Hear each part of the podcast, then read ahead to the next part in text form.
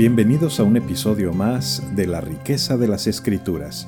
Soy tu servidor Jorge Salazar y hoy quiero explorar contigo algunos hechos asombrosos sobre la historia en los evangelios de la mujer que sufría de flujo de sangre y que fue sanada por Jesús cuando ésta tocó el borde de su manto.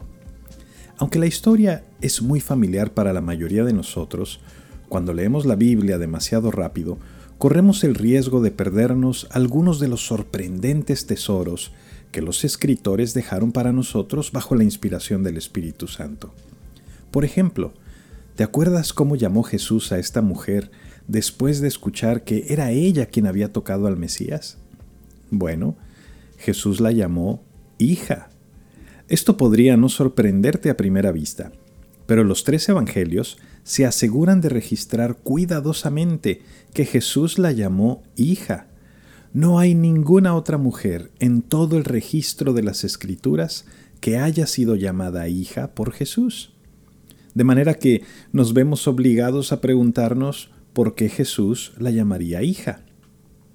Para profundizar en este tema tenemos que aprender algunas cosas sobre el contexto cultural que enmarca este acontecimiento. En la cultura judía había unas cuantas razones por las que no podías ir al templo a presentar las ofrendas y sacrificios por tus pecados, y una de ellas era si te consideraban una persona impura. Se te consideraba impuro por una variedad de razones como tener una enfermedad de la piel, la descarga de fluidos corporales y tocar algo impuro, entre otras cosas. Una persona impura tendría que seguir un proceso muy específico para poder quedar limpia si lo que le hacía impuro había cesado. Además, si una persona impura te tocaba, tú quedabas impuro.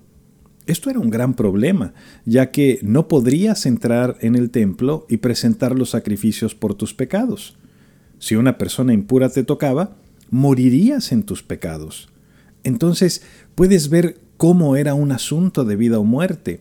Por eso en aquel tiempo la persona, por tocar a alguien cuando estabas impuro, la pena por esto era la muerte.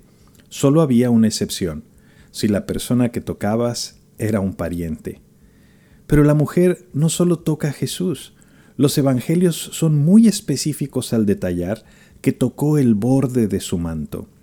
Esto es importante porque Números 15 instruía al pueblo de Israel a poner flecos en el borde de sus vestidos con una cinta azul para que les recordara los mandamientos de Dios, es decir, para que les recordara al Dios que los libró de la esclavitud.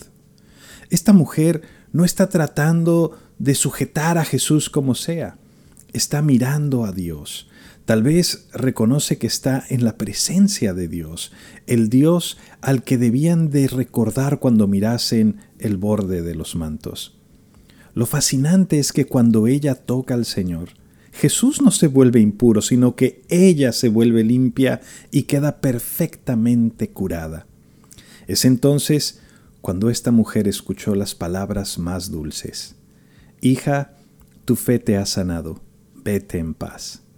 No sabemos a ciencia cierta si el Señor la llamó hija para salvarla de la multitud tras descubrir que había tocado al rabí, o si fue solo una demostración cariñosa de su amor a esta mujer que había sufrido durante tantos años, esa tierna referencia hacia aquellos que entran en relación con su Salvador.